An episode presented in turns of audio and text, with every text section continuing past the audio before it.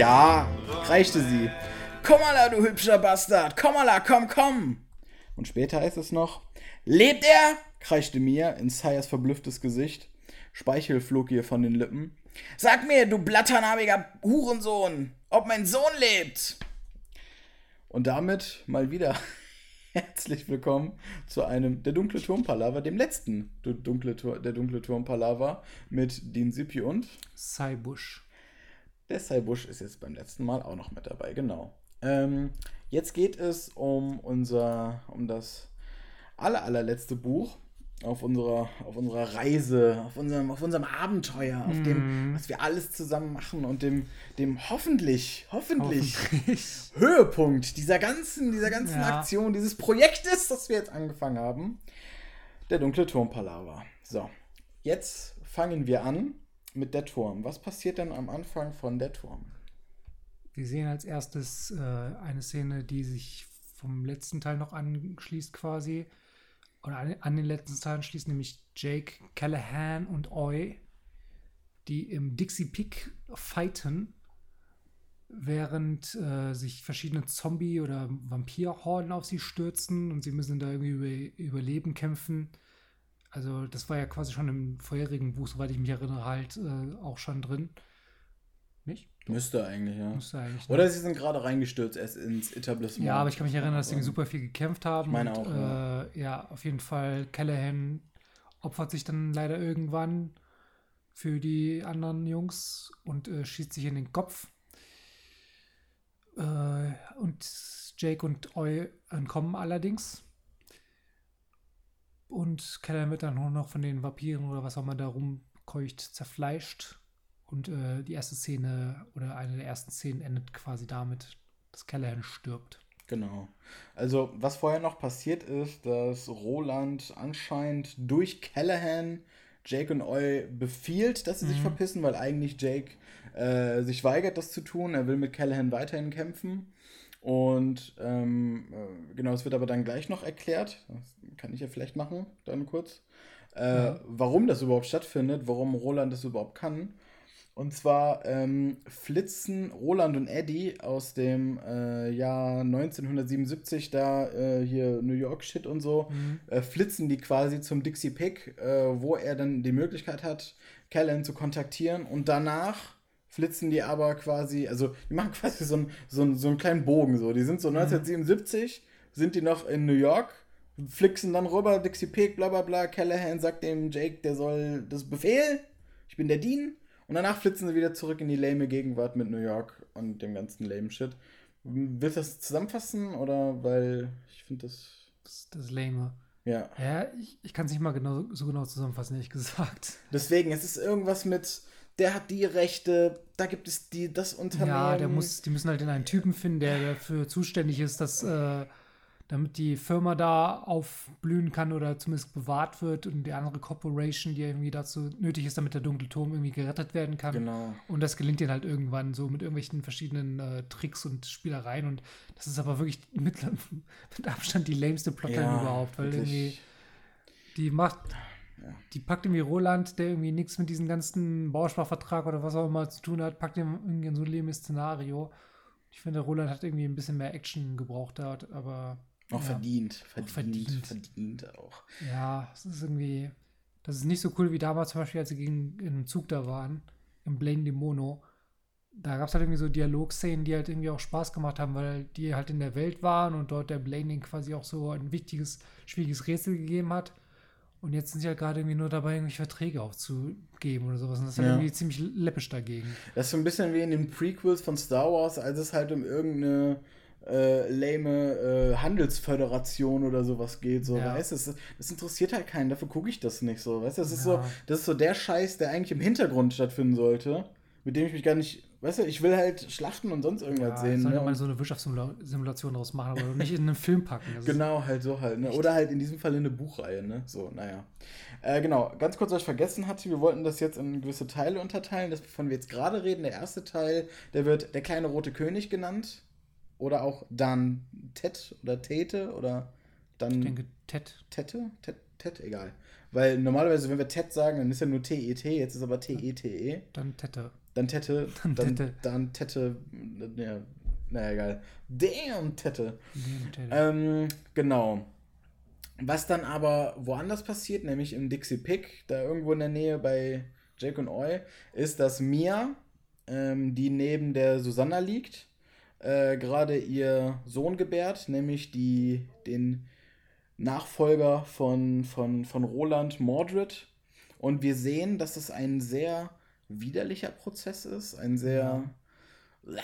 Prozess. Und dann äh, merken wir vor allen Dingen auch aufgrund dieser Widerlichkeit, wie es beschrieben ist, dass anscheinend Mordred eine sogenannte Wehrspinne ist. Also man muss sich das vorstellen wie ein Wehrwolf, nur dass er sich von einem Menschen nicht in einen Wolf, sondern in eine Spinne verwandelt. Auf jeden Fall ein sehr widerliches Viech. Und das ist auch das, äh, dieser Vorgang, den haben wir auch am Anfang jetzt äh, dieser Folge von diesem Podcast halt eben noch gehört. Ja. Genau, das ist dann, genau. Und ja, und äh, ja, die mir gewettet halt quasi, ist dann irgendwie super happy, wollte sie sich irgendwie angucken, packt ihr in die Brust oder so und das war ein fataler Fehler, denn. Äh, Fatal! Ja, war es leider auch. Ja, war es auch. Denn dadurch äh, kann Mordred an ihr rumknabbern und beißt sich quasi in ihre Brust rein und schlabbert sie erstmal ab und dann entstellte sie quasi, dass sie nur noch eine, am Ende nur noch eine Mumie, sie saugt quasi ihre Lebenskraft, den Lebensfaden, äh, saugt er quasi aus ihr raus. Und äh, ja, die gute Mia ist dann äh, fertig. Ich habe auch das Gefühl, also sie, äh, Mia ist ja quasi die Verkörperung der Muttergefühle, die es generell gibt. So. Ja. Ich habe auch nicht gerade das Gefühl, dass das also unfreiwillig passiert. Ich glaube schon, dass sie sich damit abgefunden hat, jo, ich opfer mich dann jetzt so quasi ja. meinem Kind, dass das Kind weiterleben kann, so nach dem Motto. Ist halt widerliches Fuck, also kann man schon mal sagen, Aber auf jeden Fall. War schade.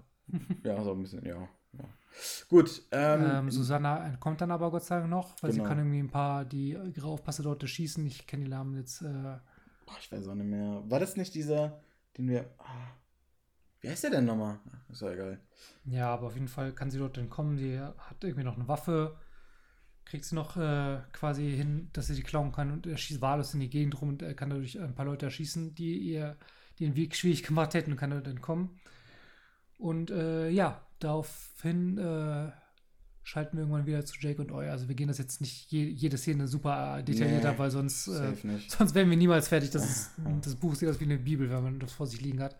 Und äh, ja, Susanne kommt halt aus ihrer Trance dort und äh, Sie kann leider nicht Mordred erwischen, aber sie entkommt auf jeden Fall. Und äh, daraufhin äh, wechseln wir wieder zu Jake und Roy, oh, ja.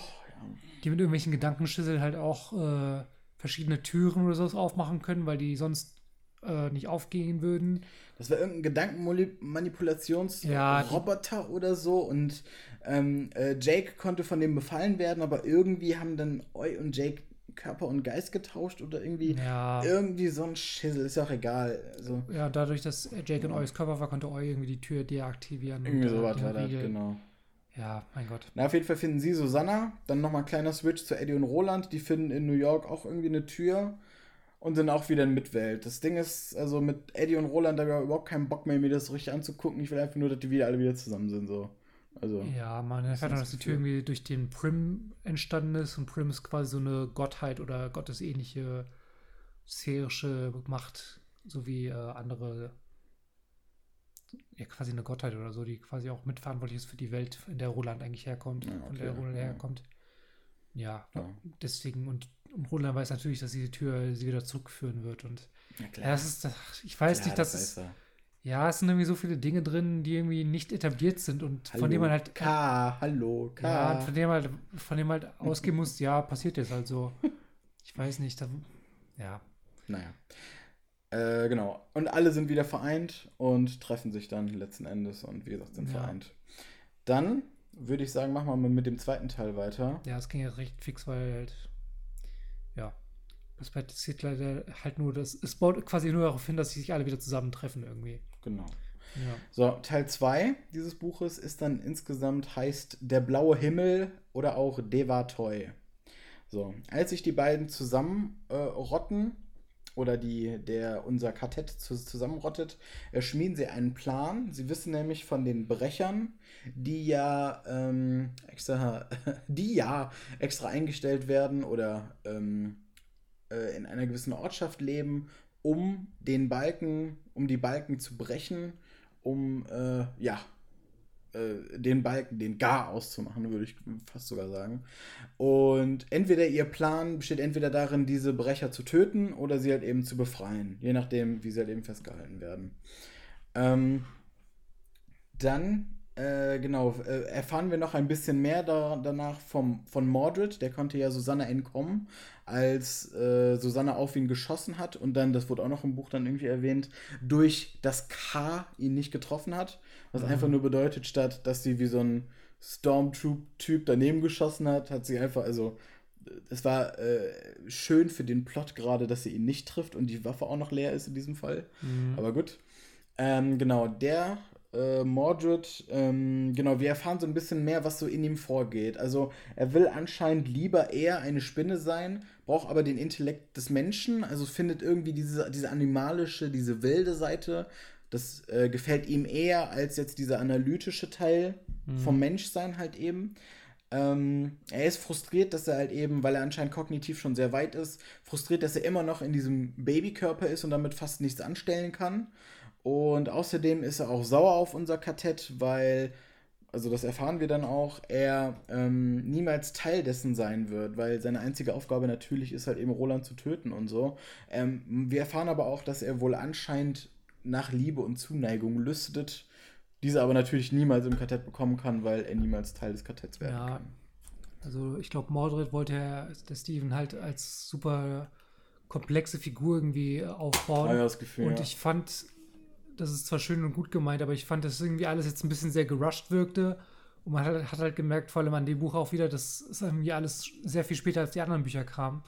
Und irgendwie, dass der Steven sich jetzt irgendwelche Konzepte noch aus den Fingern gesaugt hat, die halt irgendwie meiner Meinung nach hätten in sieben Büchern etabliert äh, werden sollen so wie Mordred, das wäre eigentlich eine super interessante Figur gewesen, die man halt irgendwie vom Buch zu Buch weiter hätte aufbauen können. Genau, so der, der von Anfang an oder so von Buch 2 oder 3 an. Ja, dass irgendwie so als Baby so anfängt und dann immer halt super komplexer wird genau, und ja. mit seiner menschlichen Natur nicht klarkommt und sowas in die Richtung.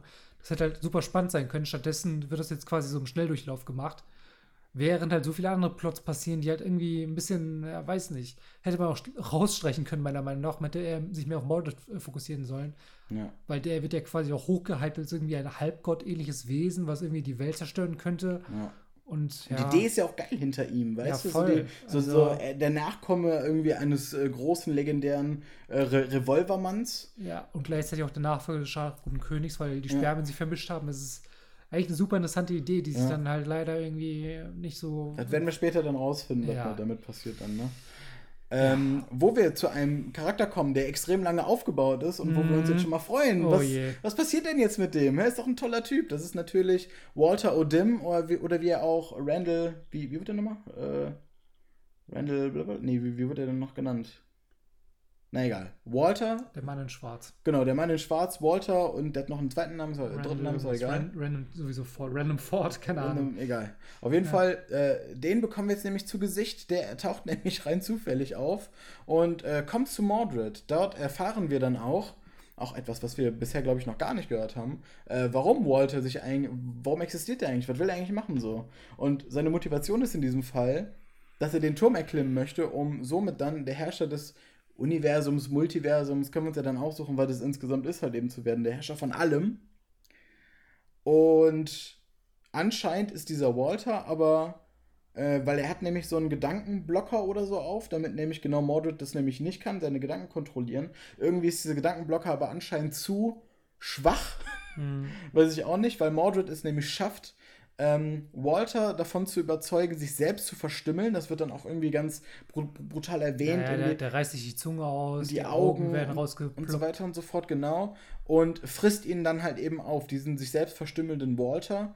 Wo ich mir auch denke, das klingt, also das wirkt alles wie in so einer Star Trek-Folge, wo die Person, die, die am, bei der am Ende dann was Schlimmes passiert, wir am Anfang dann die Motivation und Hintergrundgeschichte halt eben so erfahren, weißt du? Das ist ja so, oder. Ja so generell halt eben, das ist ja immer so der Gag bei alten Star Trek-Folgen, dass wenn du einen Nebencharakter nochmal neu mitbekommst am Anfang einer Folge, der ist halt tot, Mitte oder Ende der Folge so, weil wir dann uns mehr um ihn kümmern sollen, weil wir dann die Background-Story haben. Mhm. Und mit Walter ist das dasselbe, was gerade versucht wird, halt einfach so, ne? Ja. Ähm, das Problem ist, so eine Nebenfigur, die vielleicht ein paar Folgen auftaucht, ist ja nicht schlimm, aber so ein, einer der essentiellen Bösewichte genau. der ganzen Reihe einfach so zu verkommen lassen. Das finde ich ja. irgendwie schon ja, arg läppisch. Also Vor allen Dingen einer, der ja auch, der, also das war ja der krasseste, das war ja der, der am Anfang verfolgt wird der, der zwischendurch immer wieder, Randall Flagg, so, Randall sowas, Flag, genau. Ja, genau. Der, der zwischendurch immer wieder auftaucht und, und ja, also wenn es nicht diesen scharlachroten König gäbe, von dem wir irgendwann mal vor ein paar Büchern erfahren haben nebenbei, ja. dann wäre er der allergrößte Gegner so. Und dann taucht er jetzt auf und ist dann zu schwach, trotz irgendeinem so Helm, den er aufhat, irgendwie sich Mordred zu widersetzen, der gerade eben auch erst geboren wurde, so. Und dann wird er von dem verspeist, so. Also, weiß, das ist so verschwendet. Das, also, das ist ja, also. Ja, vor allem der ist auch noch verantwortlich für den Tod von äh, hier äh, Rolands besten Freunden auch. Ka den Cuthbert, ne? Dylan und Cuthbert hießen, genau. glaube ich, oder so. Elaine. Elaine, Elaine und Cuthbert, ja. Dylan. Ich denke mal, das gibt so ein Videospiel, der ist Dylan Cuthbert, deswegen denke ich immer ah, daran. okay, ja. Das ist, so. das ist echt lustig. ja.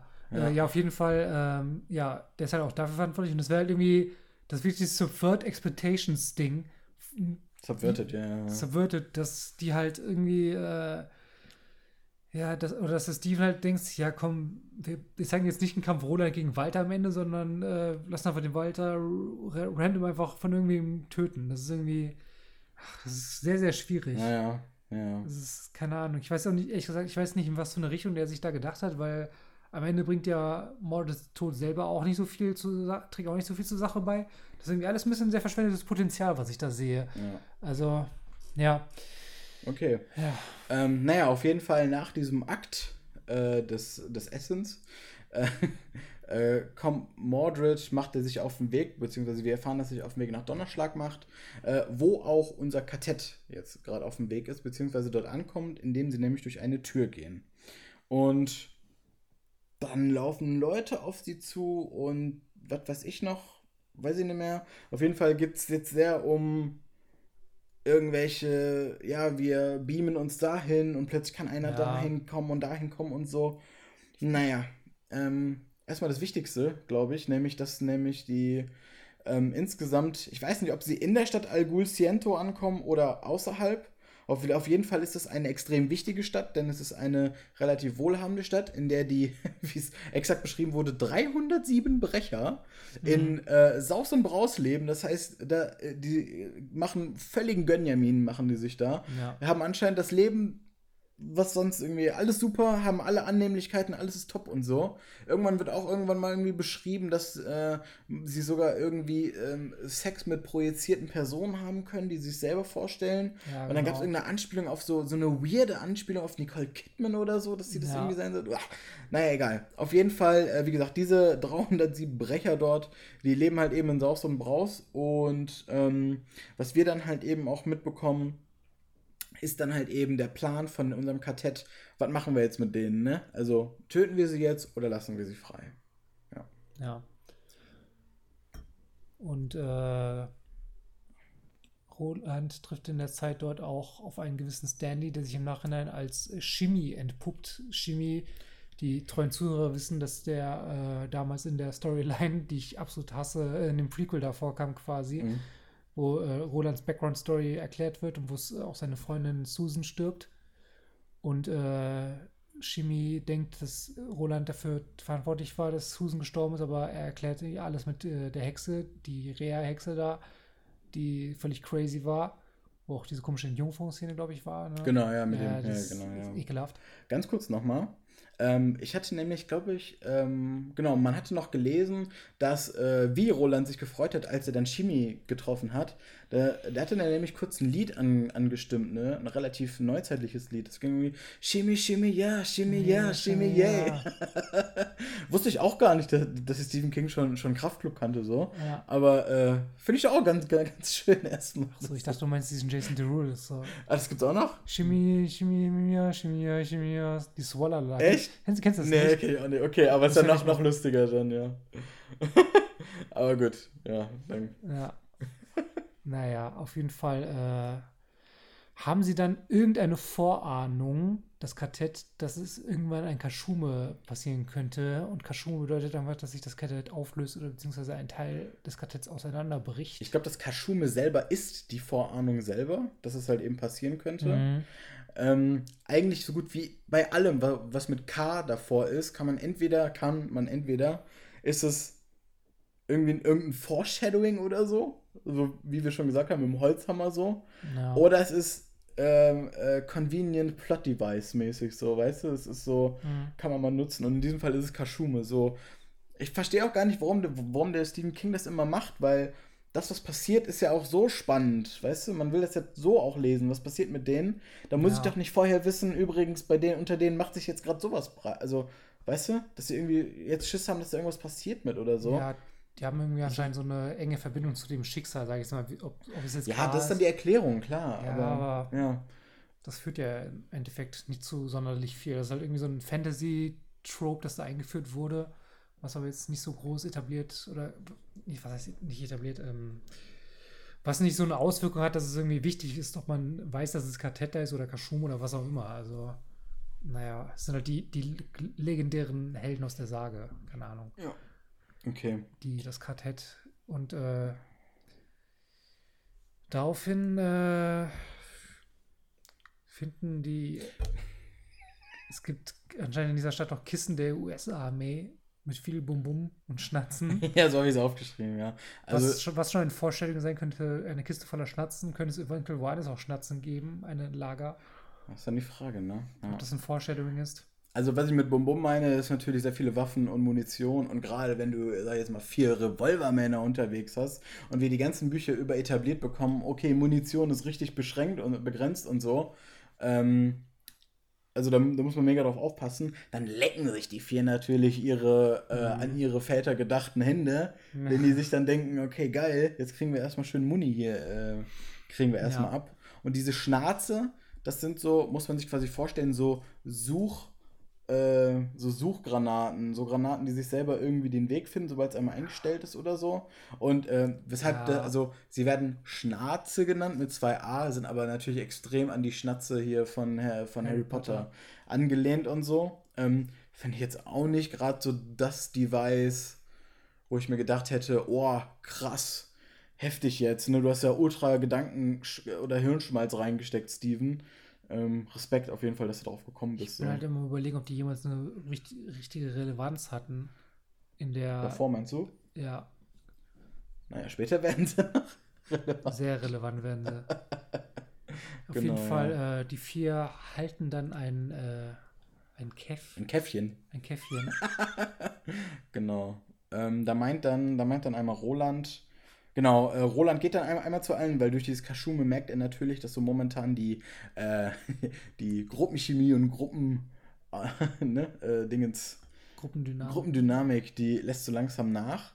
Und deswegen äh, sagt dann Roland dann auch, ähm, oder, oder fragt ihr alle, willst du Kev mit mir teilen und dieses Wasser trinken? Und daraufhin ist dann die Antwort von allen dann, äh, wir sind Kartett, wir sind eins aus vielen, wir haben unser Wasser geteilt, wie wir unser Leben und unser Streben geteilt haben. Sollte einer von uns äh, fallen, ist dieser eine nicht verloren, denn wir sind eins und wir werden nicht vergessen, auch im Tode nicht. Und ich sag mal so, da liegt schon wieder so ein Holzhammer irgendwo in der Ecke, würde ich mal sagen. Meinst du? Irgendwo lehnt, lehnt er irgendwo gegen, würde ich schon sagen, genau. Und bei all diesen, äh, genau, bei all diesen Vorkehrungen, bei all dem, was sie machen, bei diesem Ritual, werden sie weiterhin von Mordred beobachtet. Der wird generell immer wieder im Hintergrund. Ähm, ja, ja, das ist ein bisschen so Gollum-mäßig fast schon. Der, der ein bisschen so rumschleicht, die ganze Zeit aber nie wirklich eingreift, ja. bis er sich dann irgendwann da attackiert. Aber ist dann wirklich sehr, sehr ähnlich zu Gollum, finde ich, meiner Meinung nach. Auf den richtigen Zeitpunkt wartend immer, ne? Ja, so, genau, ja, genau, bis er ja. zuschlagen kann. Genau.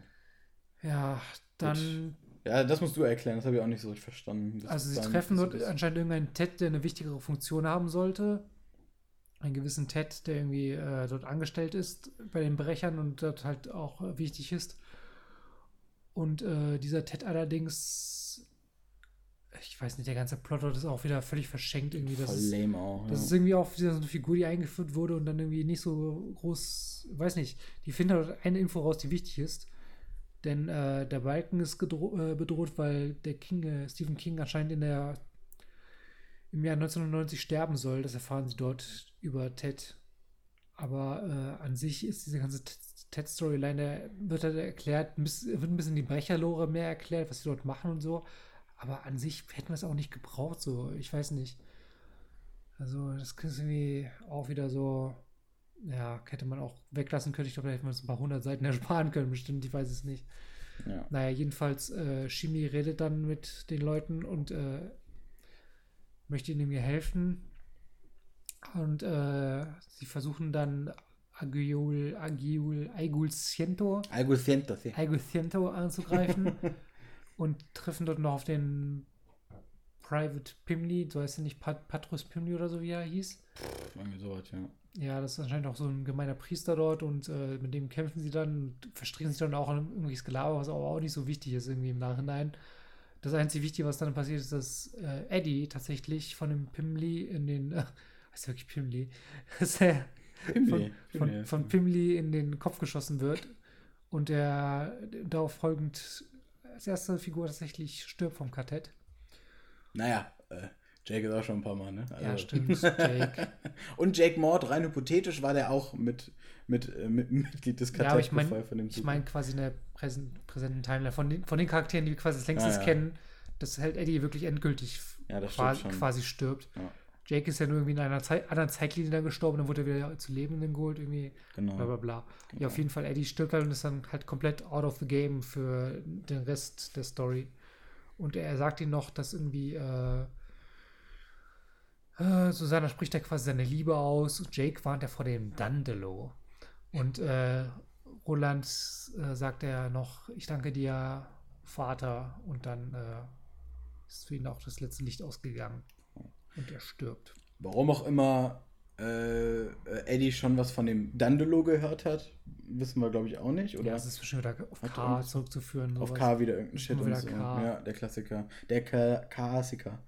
Ähm, naja, äh, vorher auf jeden Fall, bevor sie äh, Algul Ciento angegriffen haben, gab es auf jeden Fall die Möglichkeit, entweder gehen wir jetzt zurück zu King oder wir greifen Algul Ciento an. Sie haben sich dann für das Letzteres offensichtlich entschieden, weil es dann mhm. eben äh, ist ja alles schon passiert. Das heißt, danach ist dann natürlich dann die Frage, okay, ähm, ist ja nicht mehr die Frage, was machen wir jetzt, sondern dann bleibt nur noch ein Ziel übrig, nämlich King halt eben davor zu retten, nicht zu sterben, damit er die Bücher weiterschreiben kann. Mhm. Ähm, die wir gerade lesen und über die wir gerade das Pod Podcast machen. Da gibt es ja wieder diese reflektierte Ebene und so. Hatten wir auch ja. schon alles.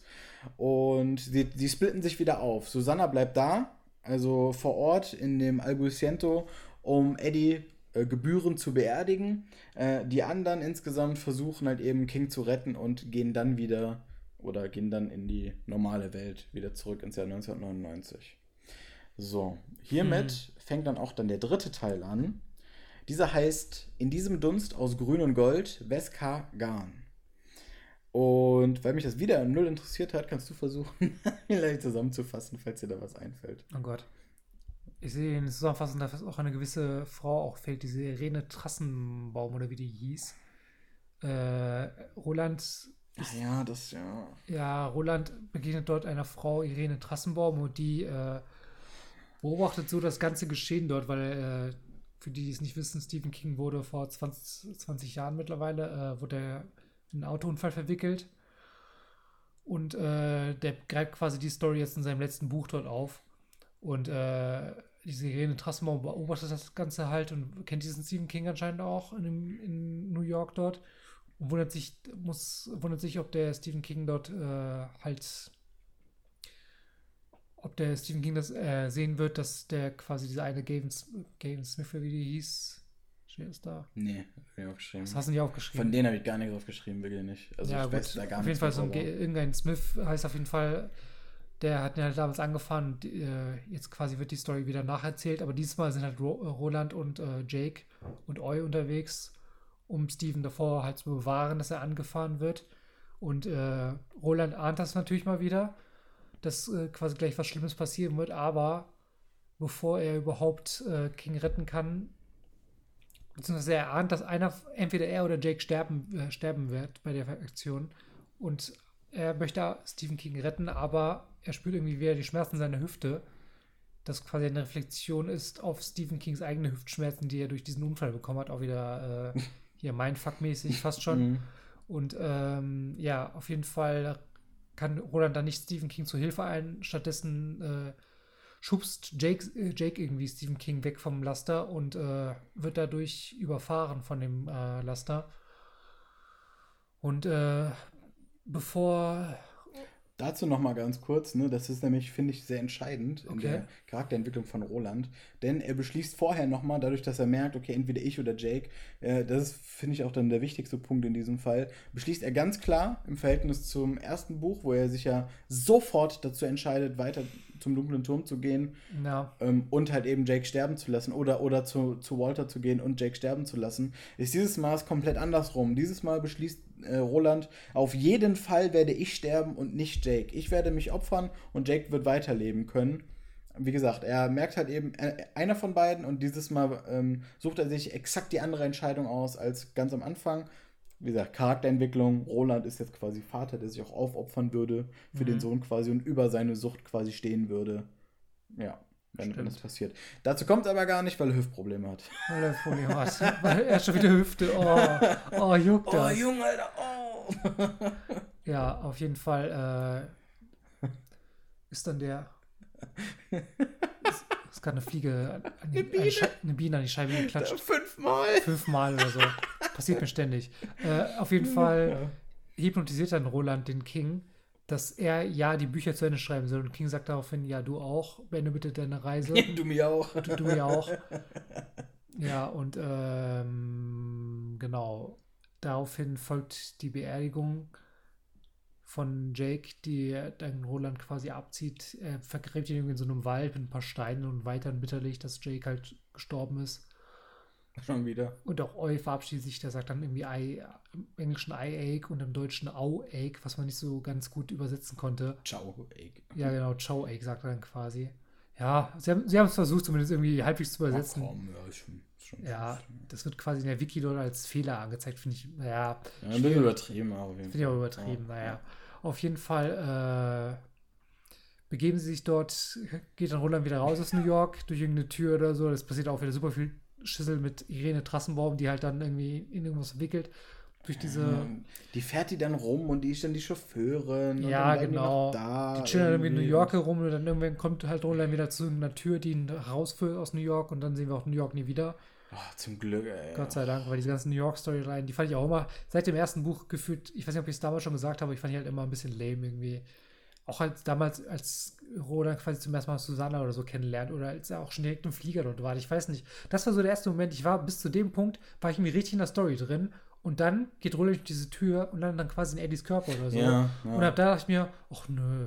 ja, und das- dann irgendwas das- mit Drogendealer-Shit und Ja, so. Und genau, dann muss dann- irgendwas weg und Dann, so. dann ja. haben wir irgendwie Eddie kennen, wie er sein Bruder, wie er von seinem Bruder irgendwie nicht, beachtet wurde und sowas und bla bla bla. Und das habe ich irgendwie so, ah, da, da war ich schon ein bisschen so in der Story raus, habe ich irgendwie nicht mehr so gepackt. Und ich bin irgendwie nur heilfroh gewesen, dass wir jetzt wieder von New York hier weg waren. Ja, also ich finde diese ganze New York-Storyline war irgendwie immer ein bisschen doof. Ja. Same Ähm, hier, same hier. Ja, auf jeden Fall äh, stirbt dann Shimi irgendwann plötzlich offscreen bei einer Fahrt durch Felix. Ich weiß nicht, wie offscreen das war, aber wenn Es du, wird einfach nur erzählt. Es wird einfach nur erzählt. Äh, also sie kommen in Fedic, Fedic an. Ich nenne es mal Fedic, weil ich es lustiger finde. Mhm. Ähm, kommen sie an und dann erfahren sie von irgendeinem Kollegen, der da irgendwie auch hingefahren ist, müsste sogar auch der, der Ted sein, dann da, der dann da vor Ort ist, dass äh, Shimi anscheinend gestorben ist auf der Fahrt dahin oder so. Ähm, was wir danach dann nochmal bekommen, also genau, das weiß ich auch nicht. Mit Fetisch geht es dann gleich mit weiter. dem Fetisch. Ja. Mit dem Fetisch geht es dann gleich weiter. Ähm, äh, Teil 3 endet damit, dass King quasi seine eigene Geschichte reflektiert, kommt jetzt Jakes Tod gut an und so weiter und so fort. Und er schreibt auf jeden Fall von seinen, nicht von den Erinnerungen zum Unfall, weil er, er, er beschreibt quasi so, ja, ich weiß, in der Realität gibt es natürlich Roland und Jake nicht und so, ist ja alles klar, aber ich kann mich wirklich nicht mehr an den Unfall so richtig erinnern, was dann da passiert ist. So, das ist so ein bisschen nach dem Motto so, ähm, ja, ich glaube ja nicht an Horoskope, aber meist treffen sie zu bei mir. Weißt du, so nach dem Motto ist das so ein bisschen, ne? Ja, ich glaube nicht an das Übernatürliche, aber es könnte, ne? Hier, das Ja, aber es bisschen gibt echt krasse Zufälle auch allein in der Geschichte. Dass zum Beispiel der Typ, der den Stephen King damals halt angefahren hat, dass er ein Jahr danach an Stephen Kings Geburtstag gestorben ist. Ja, das ist schon Das, sick. das ja. sind halt schon wirklich so Dinge, wo man sich denkt, wow, okay. Das ist schon sick. Never tell me the odds, würde man quasi sagen. Ja. ne? Ja, genau. Ähm, und das werden wir, glaube ich, ich glaube, das ist das, zum vorletzten Mal oder sowas haben wir das erlebt, dass, dass Stephen King so ein bisschen versucht, so ja, eigene Gedanken quasi reinzubringen. Ne? Nicht unbedingt, so wie man es normalerweise mit einer Geschichte erzählen würde, einfach kohärent durchzuerzählen, sondern dass er auch mal quasi die vierte Wand durchbricht und selber auch mal erklärt, okay, was waren meine Gedanken jetzt dahinter oder gut später macht es ja nochmal richtig richtig genau mhm. deswegen sage ich auch vorletztes Mal mhm. dass er ah, das okay. macht ich weiß gar nicht wie, wie oft das vor, vor, vorher gemacht hat deswegen habe ich die Formulierung vorletztes Mal jetzt benutzt äh, genau das äh, passiert halt eben auch kann man finde ich gespaltener Meinung zu sein ich finde da kann man sagen, komm, ist ein erfrischender Gedanke, kann er auch machen, ist ja sein Universum. Und wenn er es nicht da macht, wo sonst, weißt du?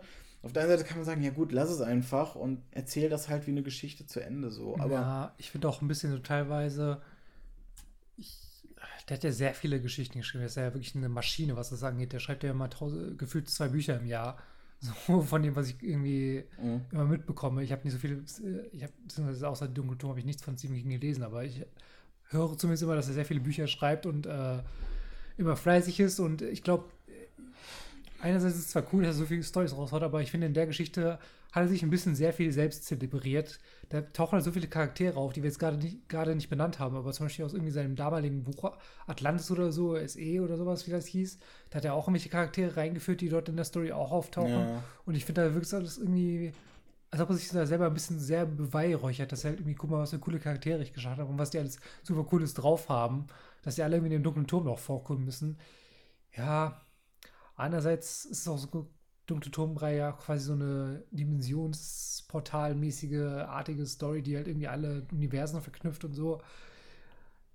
Ich finde es sehr schwierig, wie er das alles da eingebaut hat, dass irgendwie so Charaktere auftauchen, hey, den kennst du aus dem Buch, den kennst du aus dem Buch, aber da auch nicht viel groß noch mit gemacht wird irgendwie. Also das hängt, das, das ist so Name-Dropping-mäßig. So, wirklich ne? so Name-Dropping-mäßig. Die Story hätte auch gut ohne die Charaktere leben können, meiner Meinung nach. Man hätte die irgendwie, weiß nicht. Oder mit neu erfundenen halt. Oder neu erfundenen, oder zum Beispiel auf die Hauptcharaktere ein bisschen mehr fokussieren, was ich halt viel, viel interessanter fände, ehrlich gesagt.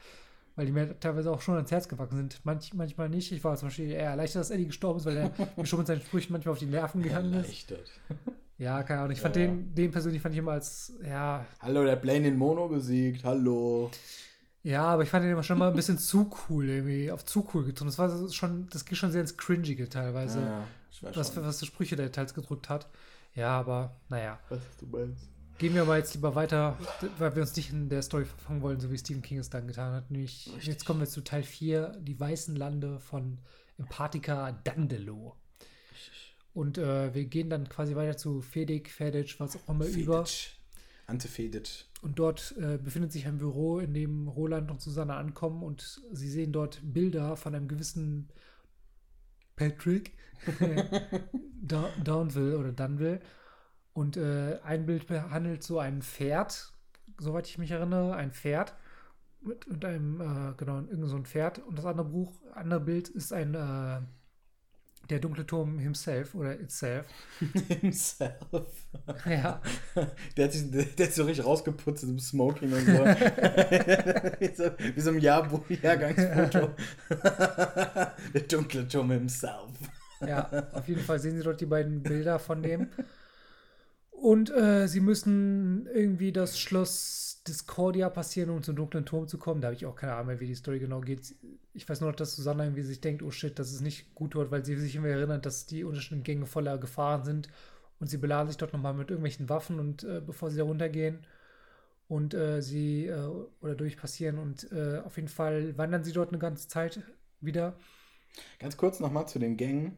Ja. Ich meine nämlich noch, dass sie da von einem sehr ja, Love, äh, Love, wie heißt Craftian, Lovecraft. Lovecraftigen Wesen verfolgt werden. Irgendwie so, irgendwie so ein Schlund mit Zähnen und so Tentakeln mhm. und man kann es sich so richtig beschreiben und so. Da fand ich auch, das war wieder, wieder so eine, irgendwie, weiß ich nicht, vielleicht bin ich da sehr empfänglich für bei Stephen King, aber wenn, wenn es um diese fantastischen Wesen geht, um dieses, dieses schwer begreifliche, dann finde ich das, ja, dann ja, dann macht es wieder so richtig Spaß, die Bücher zu lesen, so, ne? Wie er so versucht, das zu beschreiben oder wie, ja, da wird ja da, die eigenen Gedanken werden da ja richtig geil angeregt, ne? Wenn du irgendwie da, du musst ja vorstellen, du gehst da durch so einen dunklen Tunnel, plötzlich ist da so ein Viech dahinter dir und verfolgt dich und so. Das fände ich schon ganz cool, ja. Aber irgendwie, entweder töten sie sie oder können da abhauen, ich weiß auch nicht mehr so richtig. Ja, oder die werden ein bisschen verstümmelt, aber sie bleiben in eurem Leben, so wie Ronalds Hand. Oder Der auch so ja. komplett verstümmelt ist mittlerweile. Ja, stimmt, ja. Ja. Ja, auf jeden Fall äh, kommen sie dann durch eine krasse Kälte, Krass, Alter. Die sie durchwandern müssen. Und äh, ich meine, dort werden sie nach wie vor vom Mord verfolgt, immer so ein bisschen zum Hintergrund Mhm. irgendwie rumdackelt. Und äh, dann treffen sie noch auf einen König, den König Los. Los! Nee, das ist der, der Scharlachrote König. Er wird nur von denen in diesem Schloss Los genannt. Also, Ja, so war das. und äh, er bekommt durch so eine Glaskugel mit, dass der, dass sie Al- das Algul Saliento äh, gekämpft haben und reitet dann auch Richtung dunkles Turm, Richtung dunklen Turm. Und irgendwie treffen Roland und Susanne dann auf Ufis, oder wie die heißen. Ja. Und die berichten eben halt, dass äh, der gute Los ein ganzes Waffenarsenal mit verschiedenen Schatzen hat, wovor sich Roland in äh, Acht geben soll. Vor allem, die sagen ganzes Waffenarsenal, so dass sie super viel hat er da mitgenommen und so. Ja, Und wie wir dann später, egal, darauf können wir später nochmal, ne, aber äh, merkt euch, ganz, ganz großes, vielfältiges Waffenarsenal mit vielen Schnatzen, ne? So, das muss man sich mal so ein bisschen vorstellen, ne? Und ja, egal, da gehen wir dann später drauf ein, was es im Endeffekt überhaupt bedeutet, so, was überhaupt in diesem Waffenarsenal alles drin ist, so. Du verstehst gerade gar nicht, worauf ich hinaus will, ne? doch, doch. Okay, gut. Ähm, und sie treffen dort auf einen äh, Typen, der überlebt hat, einen gewissen Herrn Rando Thoughtful. Und äh, der lässt sie da quasi pennen, soweit ich das äh, im Kopf habe noch. Ich weiß nicht, was du da Zusammenfassung Also, worum es halt eben geht, diese Uffis, das sind anscheinend irgendwelche Gestaltenwandler oder sowas, Mhm. die sich in, der- äh, in der Gestalt von Stephen King waren dann da vor Ort. Ja, Und ähm, als sie dann irgendwie zwei von denen töten oder sowas, ist der letzte, nennt sich halt eben dann Rando äh, Thoughtful. Und äh, Mordred, Mordred killt den, okay. nee, ja, am Ende dann halt eben dann den letzten übrig gebliebenen so. quasi. Ich Ja. weiß nicht, ob die anderen nur Erscheinungen waren. Ach, das weiß ich auch nicht mehr so richtig, was da alles passiert ist. So. Naja, auf jeden Fall ne, machen sie sich dann wieder auf den Weg, lassen den irgendwie nochmal zurück oder so. Äh, Mordred killt dann diesen Rando und dann merkt man dann wieder auf dem Weg, was ich, was ich eigentlich auch, auch, auch wieder ganz geil finde, ist, du merkst so momentan, wie das, wie das Ganze, wie das immer, immer so unbewahr, unbewohnbarer wird. Es wird immer so, weißt du, so, so feindlicher dir gegenüber. Du Mhm. hast zum Beispiel, ich glaube, der Random muss es gewesen sein, ähm, da siehst du auch diese ganzen Schwüre im Gesicht und so, ne? Das gab es Ja. auch in dem, äh, in diesem äh, oder Lo oder Lo sowas. Oder, Algul Siento. Genau, Algul Siento. Los Cientos.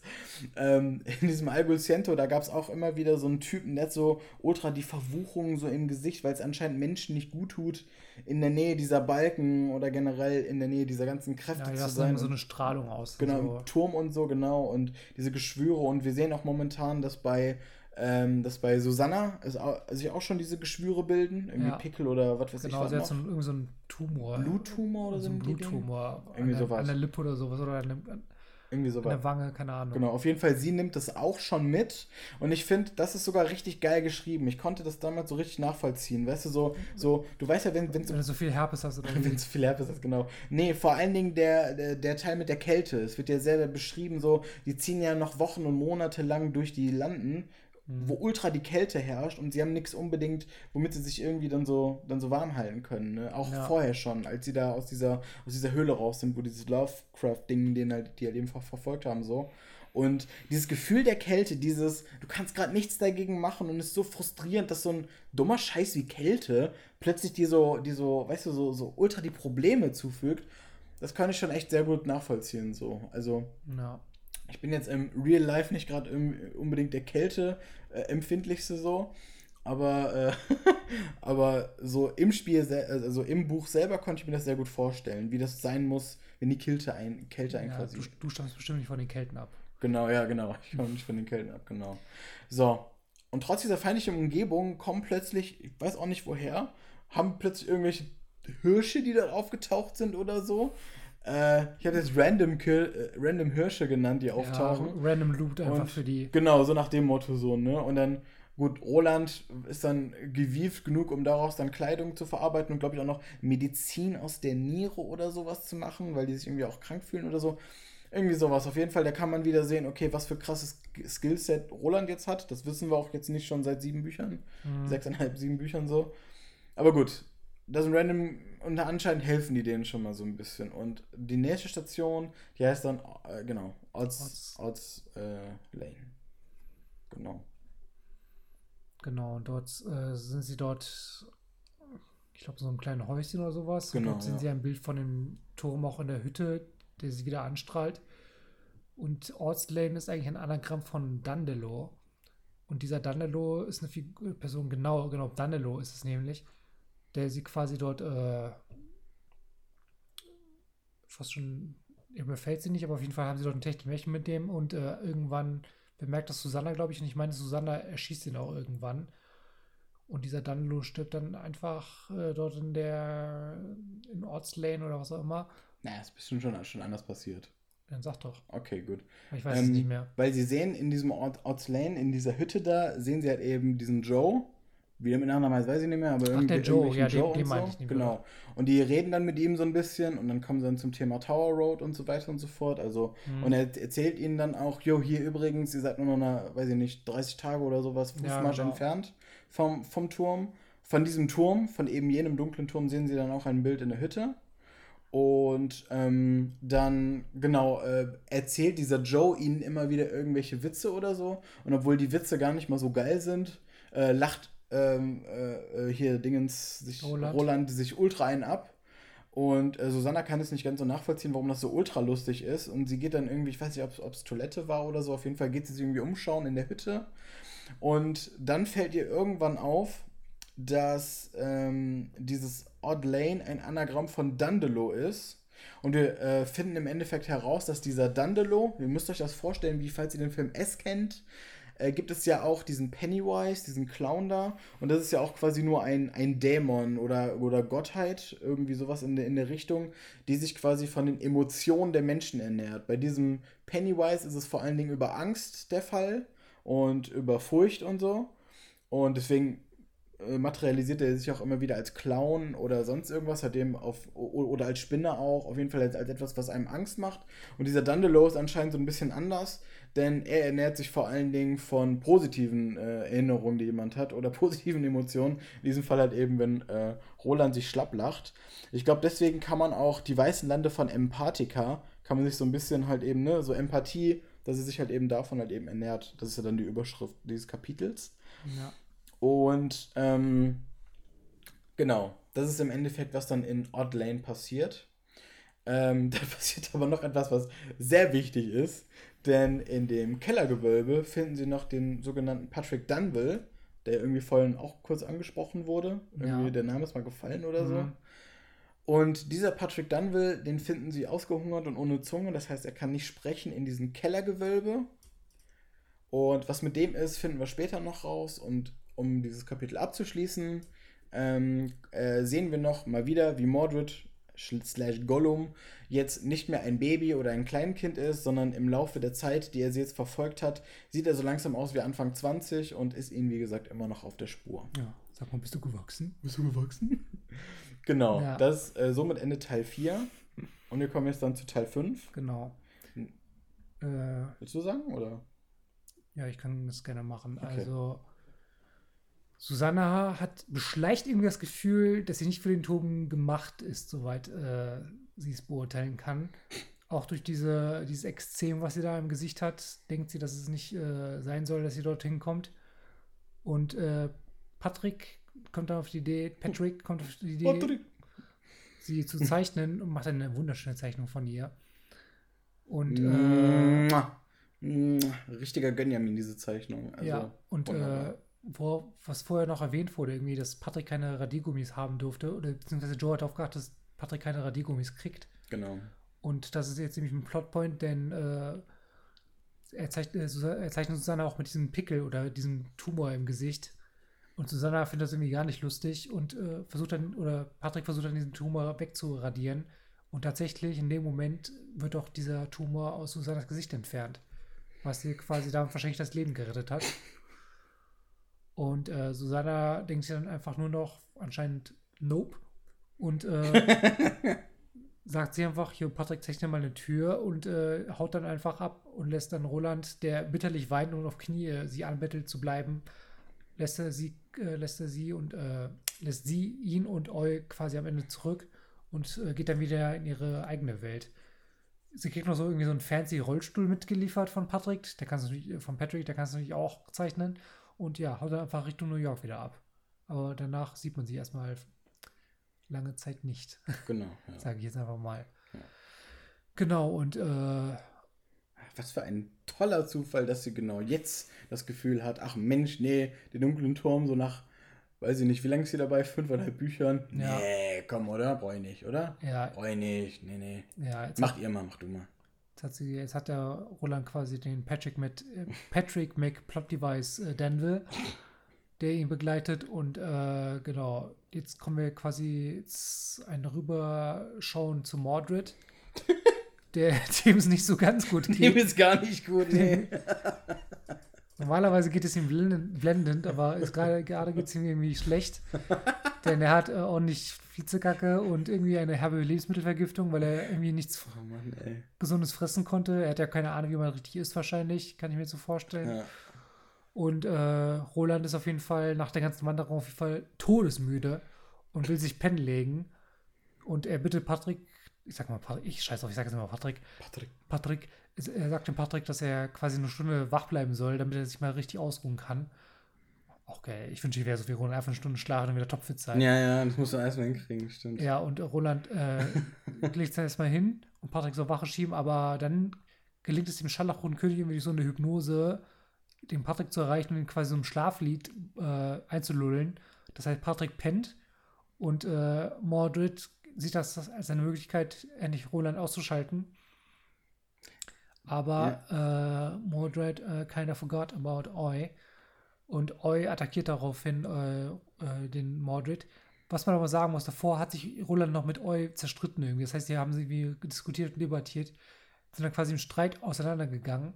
Aber Oi ist noch nicht wirklich abgehauen, sondern ist irgendwie so in der Nähe geblieben anscheinend und hat, hat dann gerade im richtigen Moment ist er zurückgekommen, hat dann äh, Mordred attackiert. Ach, zum Glück, ey, ja. Ja, und äh, Mordred killt dann den armen Oi, indem er ihm das Genick bricht und dann irgendwo hinklatscht oder so, auf so einen Ast oder sowas.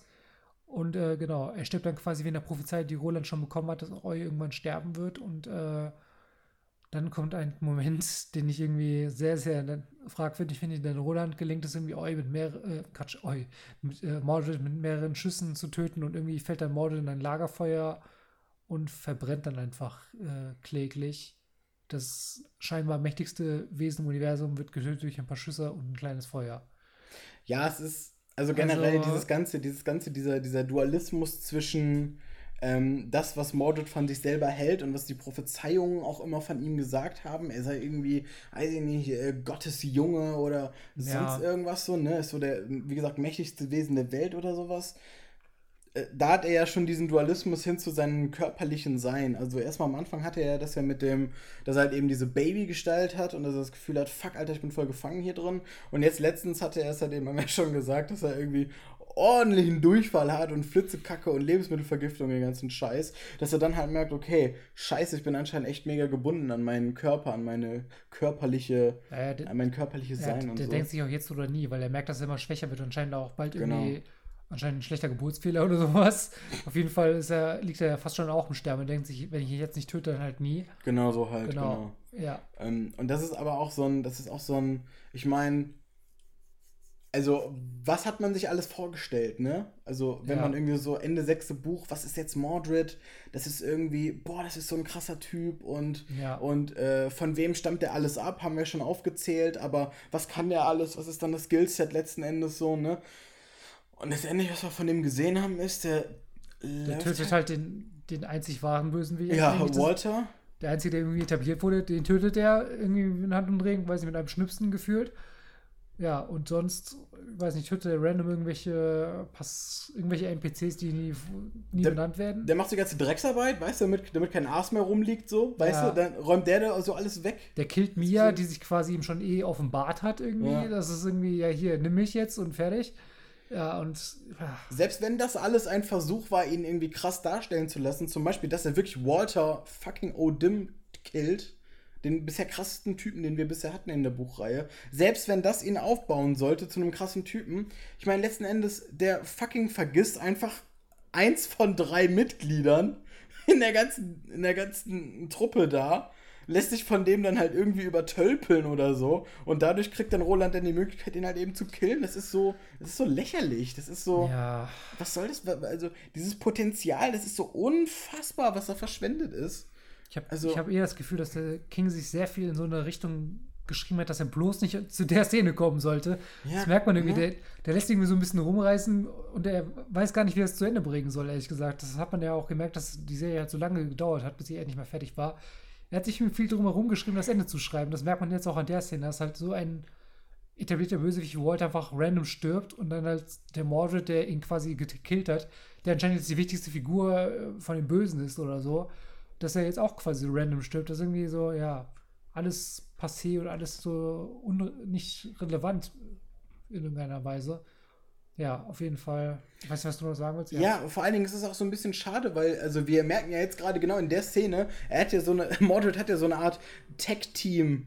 Äh, Connection zusammen halt eben mit dem Scharlachroten König. Weißt du, Ja. die hätten ja zusammen, was weiß ich, was die alles hätten machen können, so, ne? Ich meine, du hast den fucking, stell dir mal kurz vor, Scharlachrote König, der größte Erzfeind in diesem ganzen fucking Universum, noch mächtiger als Walter und wir haben schon gemerkt, wie krass Walter ist teilweise. Ja. Und dann noch Mordred, die zusammen sich connecten können, weil der Scharlachrote König wusste ja nur wegen Mordred halt eben, dass äh, Roland gerade anfällig ist und pennen geht und so weiter und so fort.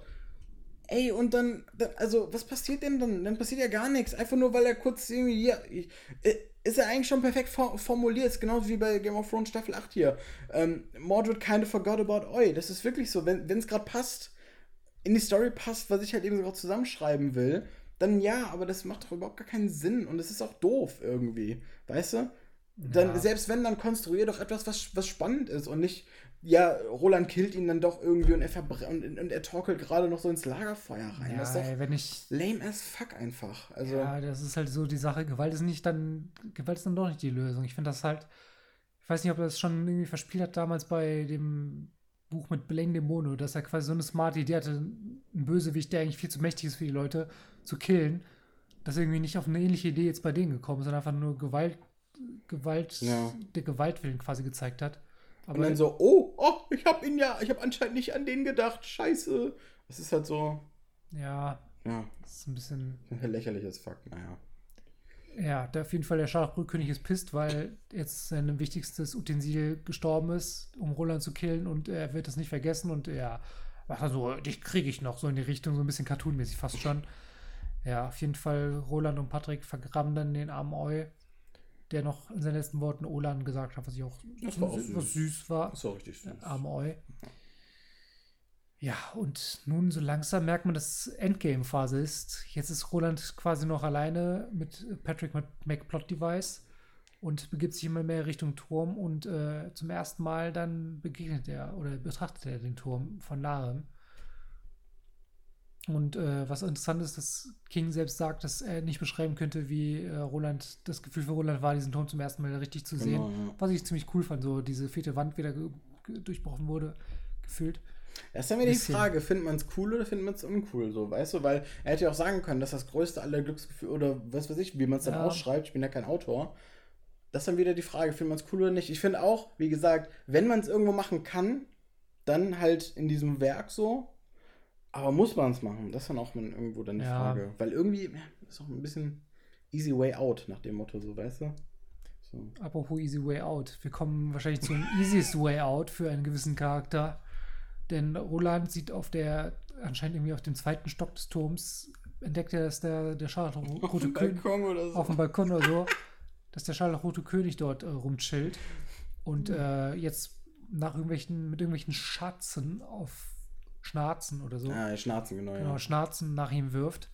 Diese Schnarzen, wie schon erklärt, das sind ja so irgendwelche Lenkbomben oder Lenkraketen. Aber Roland ist durch irgendeine komische Pyramide vor ihm sicher. Ja, da sind so ein paar Bauwerke und da ist auch so eine Pyramide mit dabei. Ja, und irgendwie kann er dadurch nicht attackiert werden. Und äh, Roland versucht aber irgendwie ähm, den Scharlachrotkönig halt aus äh, zu killen, aber er ist auch gleichzeitig von diesem Turm halt angesaugt. Das heißt, er wird angezogen. Das heißt, er muss halt immer näher zum Turm rangehen.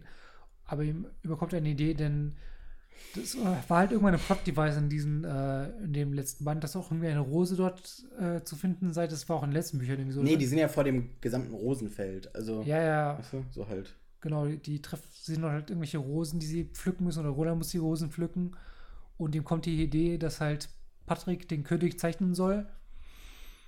Und äh, es gelingt ihm in einer halben Stunde, was super lang scheint für Roland, das den König perfekt zu zeichnen, bis auf die Augen scheinbar. Und äh, Roland checkt dadurch, dass irgendwie er die roten Rosen nehmen muss, pflückt die dann, wodurch er äh, auch wieder einen Teil seiner Hand quasi verliert oder seine Hand immer sehniger wird, dass nur noch irgendwie irgendwelche Sehen sein, seine Mhm. Finger zusammenhalten. Und äh, er gibt dann quasi Patrick die Rosen, die er dann auf, das, auf die Augen des tu, äh, tut, die halt super rot sind, irgendwie auch anscheinend.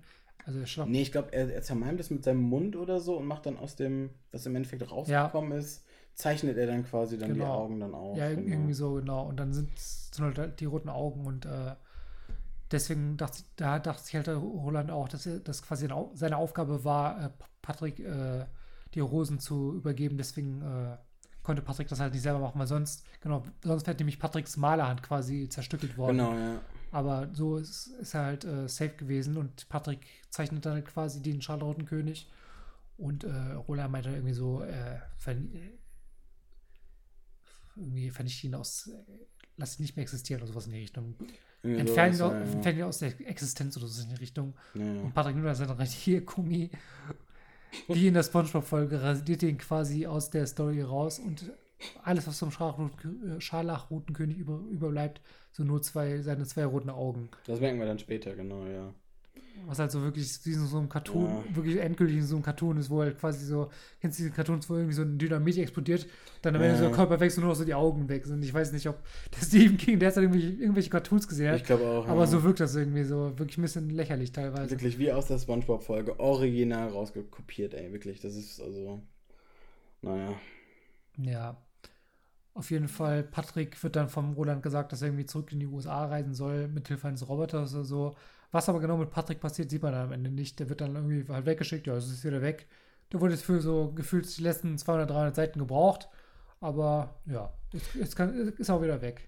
Also es wird Also- gesagt, dass in einem, in einem Büro, das habe ich irgendwie nachgelesen, auch in dem Wiki, in irgendeinem Büro soll irgendwie noch ein Bild von dem äh, dunklen Turm halt eben hängen.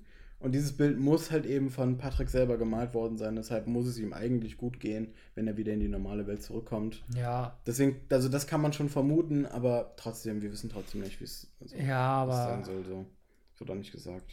naja, auf jeden Fall, äh, ja gut, über Patrick können wir jetzt eh diskutieren. Wir haben ja eh schon Ja. angemerkt, dass halt der Steven jetzt sehr viele Tropes einbaut, die irgendwie so irgendwelche Plot-Devices reinhaut, die halt jetzt halt so stimmen müssen. Das, das passiert jetzt einfach so. Ja, ja. Deal with it. Und ja, ist schwierig, aber was soll man machen? Jetzt auf jeden Fall nähern wir uns dem Ende des Buches schon und Roland geht auf den dunklen Turm zu und er sieht, er ruft die Namen des K Kartetts auf, währenddessen ein Horn trötet und die Tür des Turms wird zugeschlagen. Genau, ja. Und äh, er geht rein und ja, Das Ende können wir uns dann gleich quasi nochmal aufheben. Es gibt ja dann noch einen Epilog und noch was anderes mit dazu. ja, genau.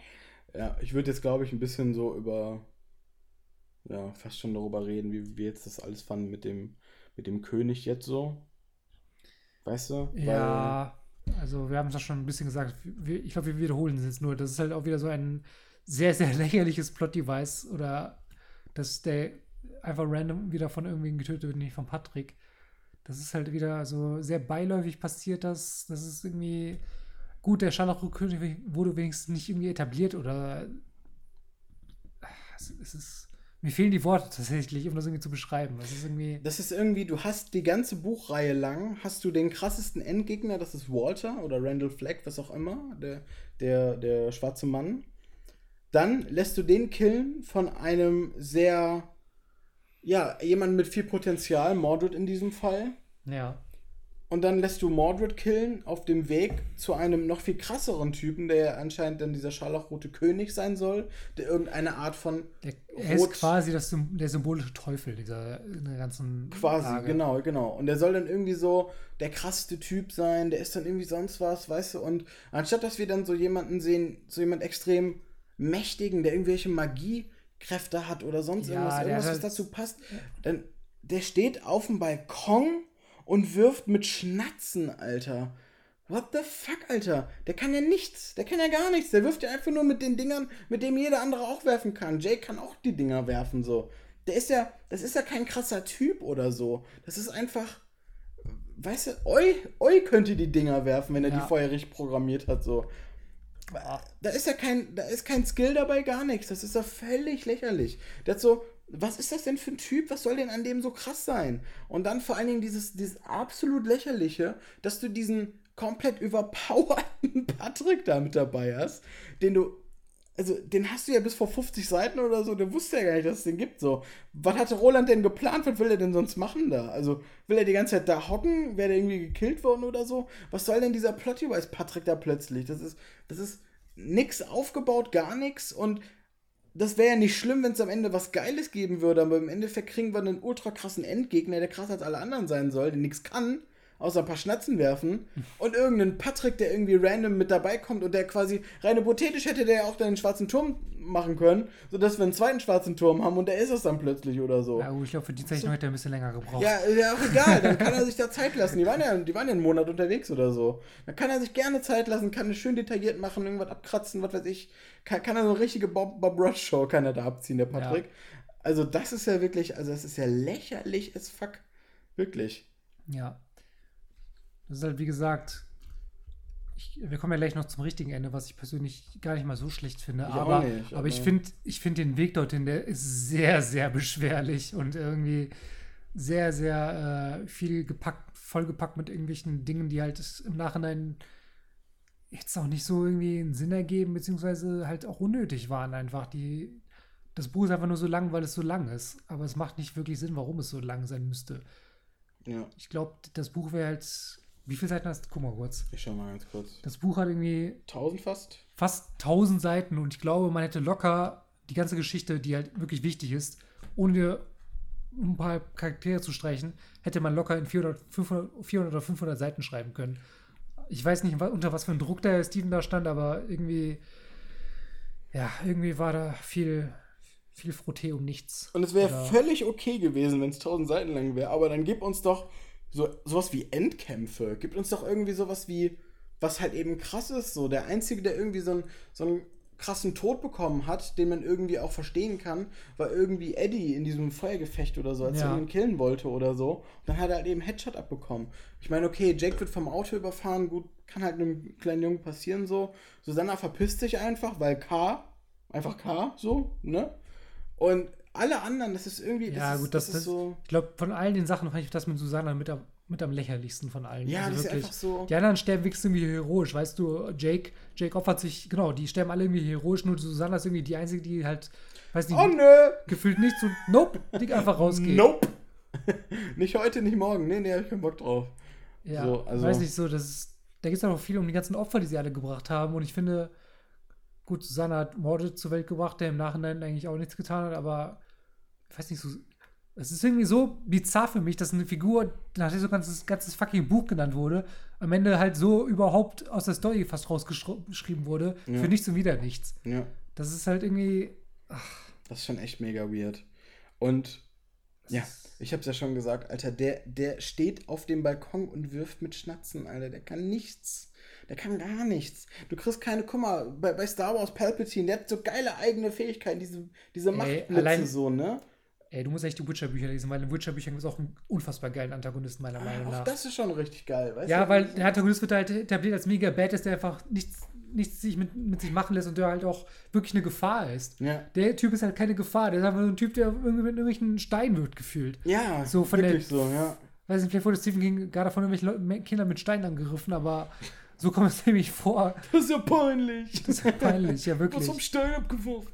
Ja, das Also- so, so gefühlt kam mir das vor. Und das ist Wie halt in, wie in einer Cold Mirror Verarsche wirkt das Ende, Ja. wirklich. Das ist, also das ist jetzt der, der Endkampf, der ich sagen. Endkampf, ja. Ende ist mal was anderes. Aber das ist wirklich, also, ja, ich, ver- ich verstehe es auch so null. Du hast, du hast, äh, aber was generell auch auftaucht, du hast plötzlich so viele Charaktere, die plötzlich neu auftauchen. Ja. Ich finde irgendwie so beim Ende einer Geschichte, da ist doch lieber, lass doch lieber alle zu einer guten Konklusion kommen oder sowas. Weißt du, was vorher aufgebaut wurde, damit wir einen geilen verdienenden Payoff haben. Ja. Und nicht die ganze, ach übrigens, da im Keller ist noch einer. Ja, und Äh. dieser, dieser Ted, den wir auch angesprochen haben, von dem wir jetzt nicht groß geredet haben, aber der konnte zum Beispiel auch irgendwie einen Raum schaffen, der irgendwie, in dem keine Zeit herrscht oder sowas in die Richtung. Da dachte ich mir so, what the fuck, als ich es vorhin gelesen habe. Genau, ja, ja. Was Ja. zur Hölle, was ist das denn bitte für Das eine übermächtige sick, ne? Fähigkeit Ja. irgendwie, die irgendwie auch nie wirklich in Einsatz kommt, gefühlt. Also Ja. nie in einem Einsatz, der irgendwie großartig was beiträgt irgendwie. Und er war ja dann auch irgendwie noch so, dann sogar so ein Kat Ka äh, Katalysator für die ganzen anderen Brecher und so, weißt du? Ja, dieser, dieser Brecherkatalysator, der hat ja auch Ja, ultra die, also, das ist ja auch eine geile Fähigkeit, so, weißt du? Aber wo, Ja, aber- wo sieht man das angewendet so? das ist irgendwie so, gefühlt, der Steven hat irgendwie so einen Comic gelesen, oh cool, die übernehme, übernehme ich mal, aber hat nichts wirklich groß mit der Idee gemacht. Ja, Also, also- es ist. na, es ist. Ach, das sind so viele, so viel, es ist so einfach. viel enorm ver verschwendetes Potenzial. Dafür, dass die Reihe so stark angefangen hat.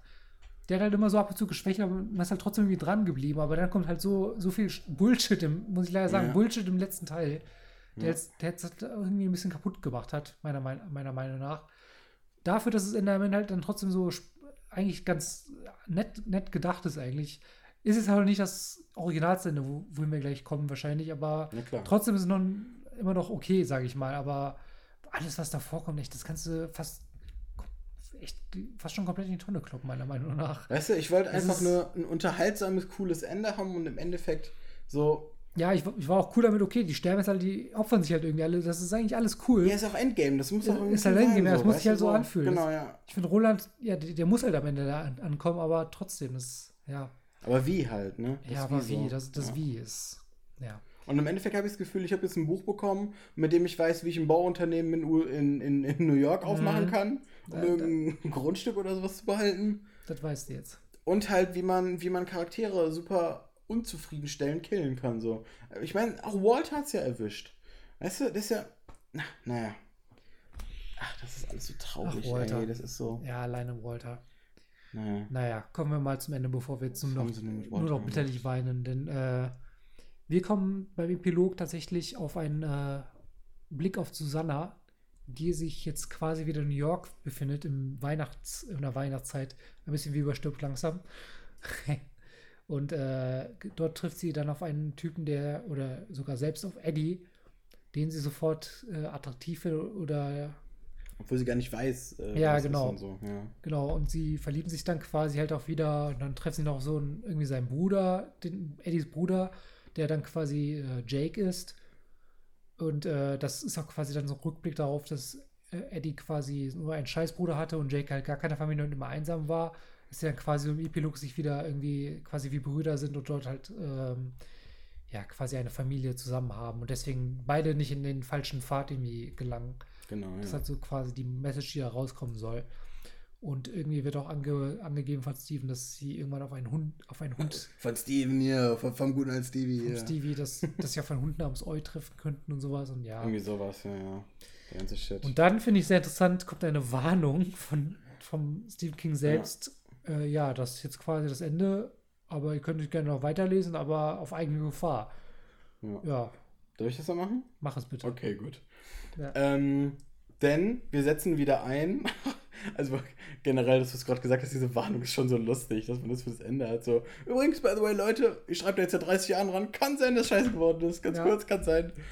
Na, auf jeden Fall, äh, wir bekommen dann eine sogenannte Coda. Die, äh, damit fängt diese Warnung an, halt eben, diese Coda. Beziehungsweise die, äh, die Coda fängt mit der Warnung an. Und wir schneiden quasi oder wir sind wieder am Ende des Kampfes gegen Scharlachroten König und Patrick ist weg und so weiter und so fort. Und wir hören dieses äh, Glockenklingen und so weiter und so fort. Ähm, und was wir vor allen Dingen sehen, ist, dass Roland durch dieses Feld der Rosen geht. Dieses Feld der Rosen, das namengegeben ist für, das, äh, für den Teil 5 jetzt insgesamt dieses Buches. Das ist nämlich dann das Scharlachrote Feld oder auch der äh, Kankano Rey.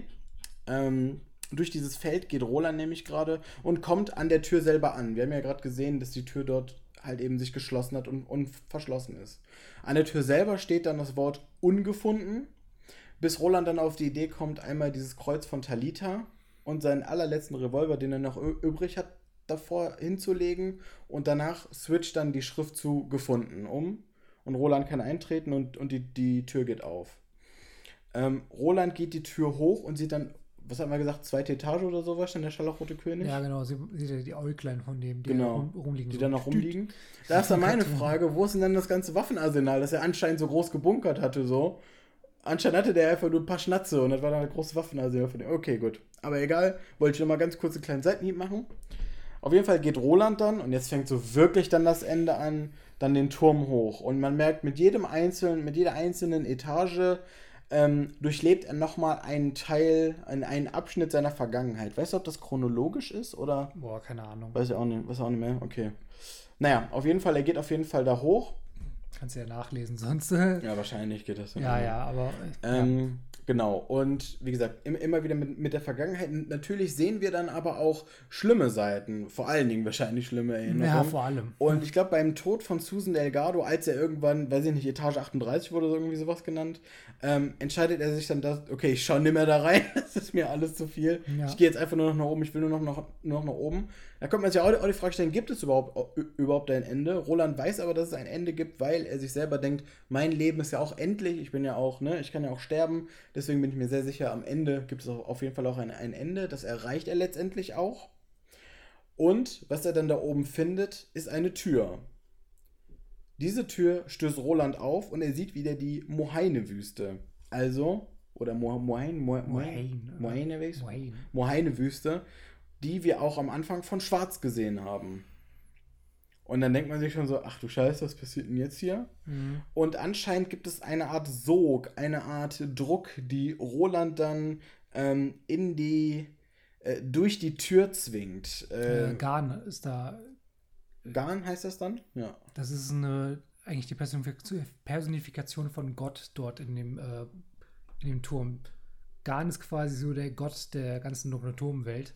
Und dort trifft halt, äh, äh, trifft Roland halt auf Garn. Und äh, Garn erklärt ihm halt quasi, ja, hier, das ist dein Schicksal, bla bla bla bla bla. Und äh, ja, du musst es irgendwie akzeptieren. Und ich glaube, er schubst ihn sogar da wieder rein irgendwie. so gefühlt, ne? So, gefühlt, ja. ja. Er schubst ihn da quasi wieder rein und er bittet und bettelt, genau deswegen bettelt er nämlich. Er bettelt Garn an, das nicht wieder durchmachen zu müssen. Genau, weil er sich dann erinnert, dass er das schon viele, viele Male durchgemacht hat, diesen ganzen ja. Reise, diesen ganzen Weg, genau. Mhm. Und das Komische aber, dass er anscheinend dieses Mal sich an etwas anderes erinnert, nämlich an Jericho, äh, Jericho, müsste es dann heißen? Jericho. Jericho. Und da, wo er nämlich das Horn der Deschamps, Deschamps erhalten hat. Und anscheinend ist das aber irgendein, irgendein wichtiges Tool. Irgendwie hat er so das Gefühl. Er hat das Horn dabei. Genau, es, es er ist, genau, dabei, genau er, er, er, hat es dabei. Und irgendwie gibt es ihm, trotz dieses ganzen schlimmen Momentes, nämlich dass er realisiert, fuck, der ganze Weg, alles, was wir jetzt gemacht haben, habe ich alles schon tausendmal oder was weiß ich, wie, wie oft durchgemacht. Aber dieses eine Horn, das gibt ihm irgendwie ein sicheres Gefühl. So. Und das kann ich ja nochmal am Ende dann äh, noch, noch, noch genau sagen, was es genau macht. Auf jeden Fall sehen wir dann, wie Roland halt eben in der Mohaine-Wüste aufwacht. Er kann sich an gar nichts mehr erinnern. Er weiß nur, dass er den inneren Trieb hat, Walter O'Dim zu suchen und zu verfolgen. Und ja, vielleicht kann ich da mal ganz kurz das vorlesen, was im Endeffekt da passiert ist letzten Endes, was jetzt das richtige Ende ist, wovor uns dann der Stephen King auch noch dann selber gewarnt hat. Oh nein! schrie er entsetzlich. Bitte nicht wieder! Habt Erbarmen! Gnade! Trotzdem zogen die Hände ihn weiter. Die Hände des Turms kannten kein Erbarmen. Sie waren die Hände von Garn, die Hände des K, mhm. und sie kannten kein Erbarmen. Und dann geht es nämlich weiter dann auf der letzten Seite und dann letztendlich dann der komplette Abschluss dieses Ganzen ist dann nämlich äh, äh, vorerst würde er seine Wanderung fortsetzen. Irgendwo in weiter Ferne stand der dunkle Turm. Näher jedoch, viel näher war der Mensch. War er ein Mensch? War er es wirklich einer? Der ihm vielleicht sagen konnte, wie man dorthin kam. Roland, äh, Roland würde ihn einholen. Und wenn er das tat, würde dieser Mann auspacken. Ei, ja, ja. So soll es über Berge und Täler hallen. Walter oder Walter würde äh, gefangen werden und Walter würde reden. Roland berühr, äh, berührte nochmals das Horn und dessen Vorhandensein war eigenartig tröstlich, so als hätte er es nie zuvor berührt. Zeit, sich weiter zu bewegen. Der Mann in Schwarz floh durch die Wüste und der Revolvermann folgte ihm. Ja. Die Bücherreihe endet so, wie sie angefangen hat. Ist ja Mhm. meist immer, wird ja meist immer sehr positiv gesehen im literarischen Bereich, würde ich mal sagen. Und genau, dieses plötzlich, dieses Berühren des Horns war plötzlich sehr tröstlich, als ob er es nie berührt hätte, weil, Mhm. so wie wir es mitbekommen haben, ha- hat er es auch vorher nie berührt. Ja. Genau. So, Ja. das ist das Ende der, von der dunkle Turm.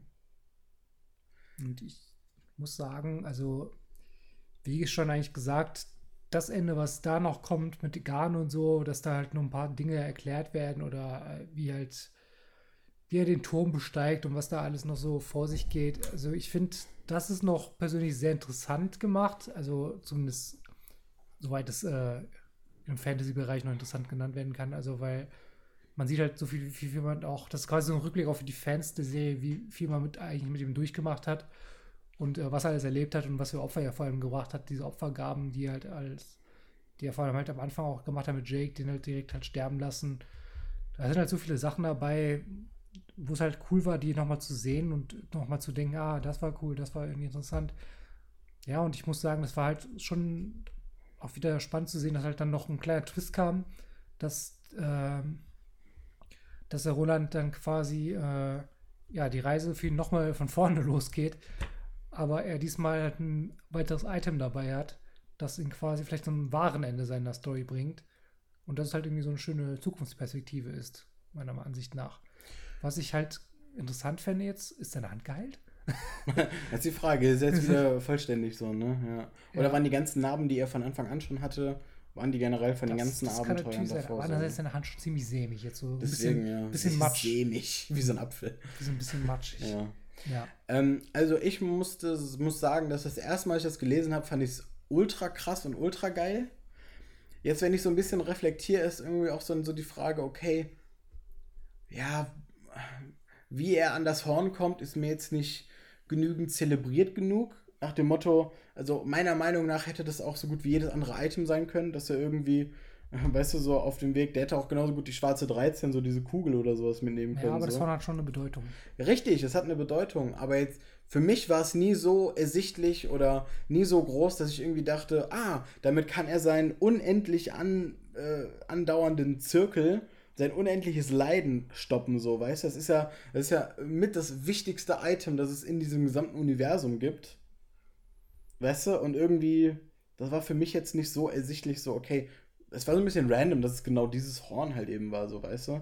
Aber kann Ja, auch sein, dass ich da irgendwas überlesen habe und verpasst habe oder das kann Ja, natürlich gut, auch das sein. Horn war ja halt dafür für diese Revolvermänner so wichtig, die dann quasi, eventuell kann dieses Horn ja dazu führen, dass er dann quasi seine Kollegen dort retten kann, irgendwie auf eine Art. Man wird halt nie erfahren, genau wie es dort weitergeht, weil Ja. dieses, dieses Jericho Hill, was er am Ende da anspricht, das wurde halt von Stephen King nie persönlich äh, in die Geschichte groß reingeschrieben. Man weiß nur, dass Roland das als einziger gefühlt überlebt hat, in den Leichen seiner Kameraden, Ja. aber äh, mehr wurde dort auch nicht erklärt und vielleicht hätte er es irgendwie durch eine komische Zeitreise, da gibt es ja genug äh, Ideen da, Ja. wie man das machen könnte, hätte er vielleicht seine eigenen Kameraden da mit, mit, dem, Horn retten können. Zum Beispiel hier Alain und äh, Elaine und äh, Cuthbert. Und äh, ja, ich glaube, da, ich glaube, dahin hätte es irgendwie geleitet am Ende, aber man, man weiß es halt nicht, weil es Mhm. halt wahrscheinlich nicht mehr kommen wird. Also, Genau. ja, aber trotzdem, also, ja. Generell dann nochmal ähm, Ja. zur generellen Buchreihe. Mhm. Hatten wir dann irgendwie noch aufgeschrieben als Punkt. Ähm, muss ich sagen, dass, ich hatte das glaube ich ganz am Anfang gesagt, ihr müsst euch halt eben vorstellen, so, ich habe das immer wieder, während ich meinen Bundesfreiwilligendienst gemacht hatte, immer auf dem Weg quasi gelesen. Ich habe mir selber antrainiert, dass ich während des Fahrens lesen kann. Ähm, äh, das hat mir mega Spaß gemacht. Ich hatte immer wieder Lust auch auf jeden Fall, das zu lesen. Natürlich kam Kapitel, da habe ich auch mich, mich auch mal um eine Woche Mhm. gedrückt, da habe ich lieber Podcast gehört, was weiß ich was noch nebenbei gemacht, so, weißt du. Äh, da habe ich halt eben nicht weitergelesen, aber eigentlich grundsätzlich hatte ich immer sehr, sehr viel und sehr, sehr großen Spaß mit der Reihe. Ähm, ich merke auch jetzt, wo man es immer, also so das erste Mal, als ich es gelesen hatte, habe ich es gar nicht so so streng und eng gesehen. Das war bei mir immer so, ja, okay, das ist halt das, was passiert, so, das ist halt das Mhm. Logische so. Aber jetzt, wo ich mit so ein bisschen so einem analytischeren, auch etwas erwachseneren Blick drauf gucke, merke ich schon, dass es da extrem große Schwächen mit drin gab. Gerade wenn es gegen fünf, fünfte, sechste, siebte Buch so geht, das ist schon teilweise extrem langweilig, was da größtenteils passiert und sehr, sehr großflächig umschrieben, obwohl man es eigentlich auch zackig hätte erklären können und auch viel zu viele Flashbacks und so, weißt Ja, du, und viel zu viele Orte, die sich halt eben ähneln auch. Und so viele Dinge, die, ja, und so viele Dinge, die halt nicht mehr um die Hauptcharaktere gehen gefühlt, sondern um irgendwelche Nebencharaktere, die ja eingeführt werden, die super stark sind, aber auch nicht so eine, Ja, nicht so wichtig sein werden, dass halt sie für den Rest der Serie irgendwie relevant bleiben. ja. Und das hatte ich, ich hatte das Gefühl, in den ersten drei, vier Büchern ging es halt viel mehr um die fünf Leute dort, das Kartett oder wie viel sind es? Vier, fünf? Fünf? Ja, mit Eu 5. Ja, und die, das ging dann viel mehr um die fünf dort. Und am Ende, so mit diesem Prequel-Buch, wo es halt nur noch um Roland ging, das fand ich halt doof. Und danach hatte ich, hatte ich das Gefühl, dass die gehen immer weiter auseinander. Die werden nicht mehr so, Ja. weiß nicht, die andere Charaktere, die irgendwie kaum eine Relevanz haben, die werden viel mehr beleuchtet als die eigentlichen Charaktere, um die es gehen sollte, meiner Meinung Und es nach. kommen immer wieder neue rein. Ja, so, ne? genau. Also so, ja. Also man merkt, dass der irgendwie viel großsprühiger plötzlich fahren wollte. Oh, ich weiß jetzt besonders episch und baue so viele Handlungen ein, die alle, Ja, ja. alle irgendwie verwoben werden. Und ja, das ist halt so leider sehr diskutabel, die Entscheidung. Ja. Ja. Und plus nochmal dann, also die beiden größten Downer sind für mich auch immer wieder dann die Schauplätze, die stattgefunden haben teilweise. Das ist der erste Punkt bei mir. Weil ganz im Ernst, das ist, das ist, also es geht da halt einfach um so eine dystopische Endzeitwelt und dieses, dieses Fragen, ist das ein Paralleluniversum, ist das vielleicht die Zukunft von unserer Welt und so weiter und so fort. Das ist doch viel, viel spannender, um diese Welt zu erkunden, als diese Bauvertragsscheiße, die halt über so viele Bücher gezogen wird und dieses, ah, du brauchst das Grundstück, da ist auf jeden Fall die Rose, die darf nicht kaputt gehen, die ist Mhm. irgendwie Endpunkt des Balkens, das muss aufrechterhalten werden. Das ist halt so lame, ey. Das ist, also, das ist so Ja. unnötig einfach.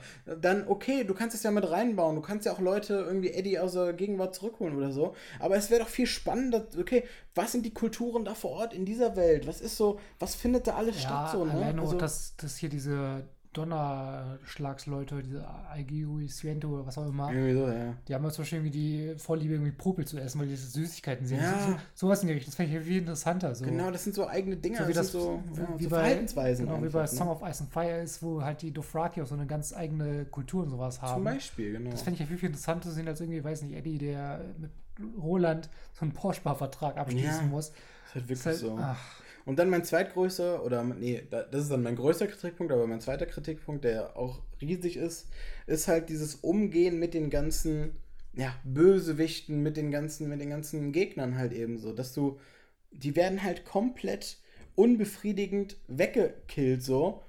Ohne wirklich dann, also die, die können sich ja, also bis auf Walter können sich die, die beiden anderen ja gar nicht entfalten. Und damit wir überhaupt Mhm. das Gefühl haben, fuck, was zur Hölle ist das denn? Was ist denn, was kann denn dieser scharlachrote König, von dem überall die Merkmale sind? Was kann denn der Mordred, der anscheinend, weiß ich nicht, Teufel Jesus oder der Antichrist oder höchstpersönlich ist oder so? Was können die denn alle? Und das ist ja nichts, was, was wir damit kriegen. Das ist ja gar nichts. Das ist ja, um wieder ein Beispiel zu nennen, irgendwie hier der scheiß Nachtkönig bei, bei, bei, bei äh, Game of Thrones, da kriegt man ja auch nichts mit am Ende. Weißt du, der macht ja nichts Großartiges so. Und das sind so Sachen, da ist so Hm. viel verschenktes Potenzial, das mich auch aufregt.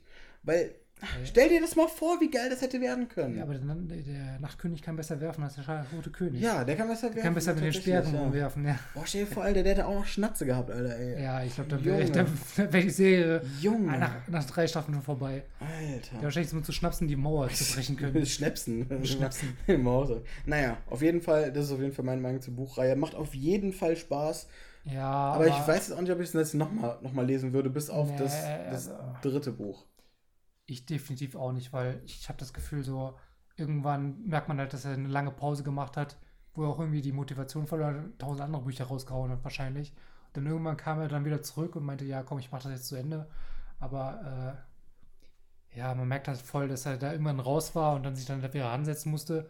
Die Angst habe halt- hab ich halt auch bei Song of Ice and Fire, dass der Typ halt irgendwie, also der George Martin halt denkt, ja, ich habe jetzt halt andere Bücher, die ich geschrieben habe und irgendwann, ja, irgendwann mache ich noch das, den Rest der Story weiter. So, ja, aber ob das so klappen wird, weiß ich nicht. Und Ja, das, ja. Ja gut, andererseits bin ich aber auch erleichtert, dass die Bücher halt wenigstens ein Ende gefunden haben, bevor mir der King Gott sei Dank äh, noch nicht irgendwie, irgendwie gestorben ist oder Das ist so. irgendwas passiert, ja. Ja, immerhin hat das behindert, aber ja. Ja. Trotzdem hinterlässt ein faden Beigeschmack, dass halt so viele Dinge da passieren, die halt nicht hätten passieren müssen. Und ja, es ist halt nach wie vor eine sehr unterhaltsame Reihe, meiner Ansicht nach. Es gibt nach wie vor super coole Beschreibungen, so auch wie Mord die Mordels Geburt zum Beispiel.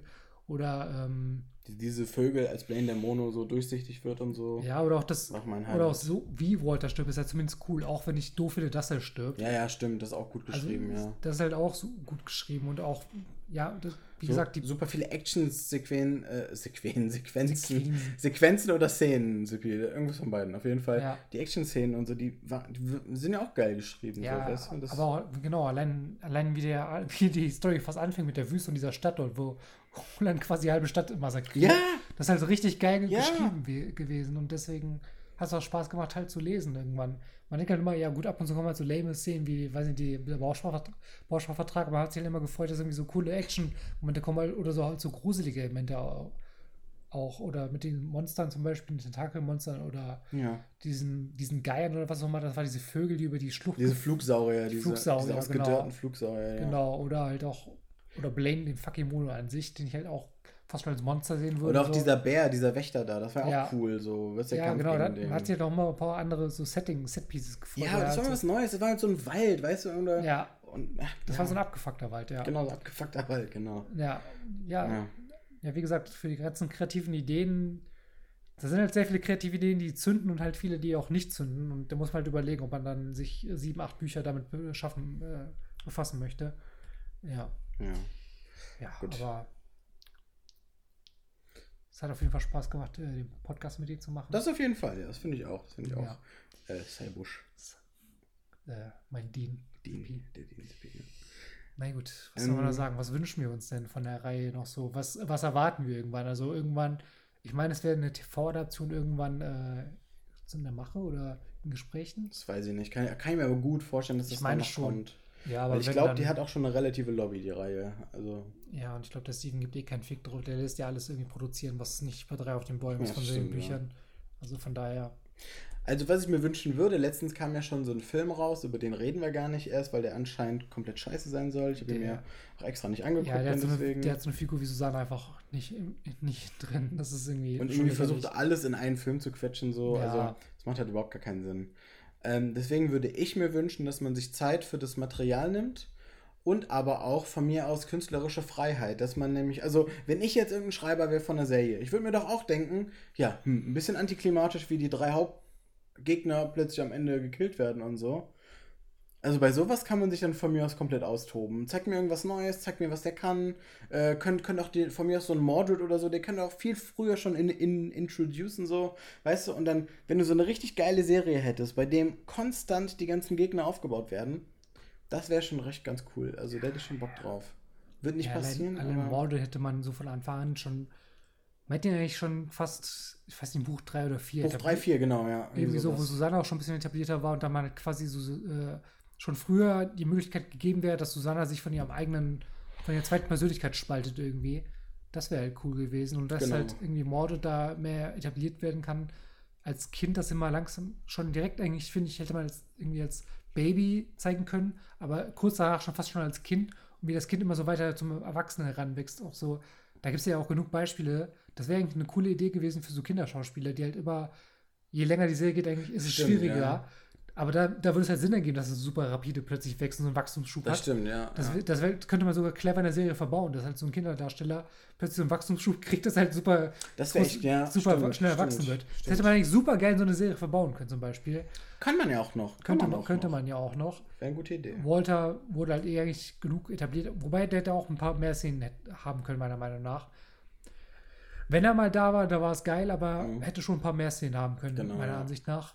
Ja, und der Scharlachrote König, von dem muss man gar nicht erst anfangen. Der war halt immer so, uh, ich bin der Typ der, aus der Ferne, der ein bisschen gruselig ist oder gefährlich, aber ja, Ja. da hätte man auch irgendwie auch mehr etablieren können, dass er irgendwie so eine, quasi auch eine Gottheit fast schon ist in der Reihe oder Gott, gottesähnliche Kräfte hat, wo er irgendwelche Leute mit Hypnose oder so befehligen kann. Der hätte auch, weiß nicht.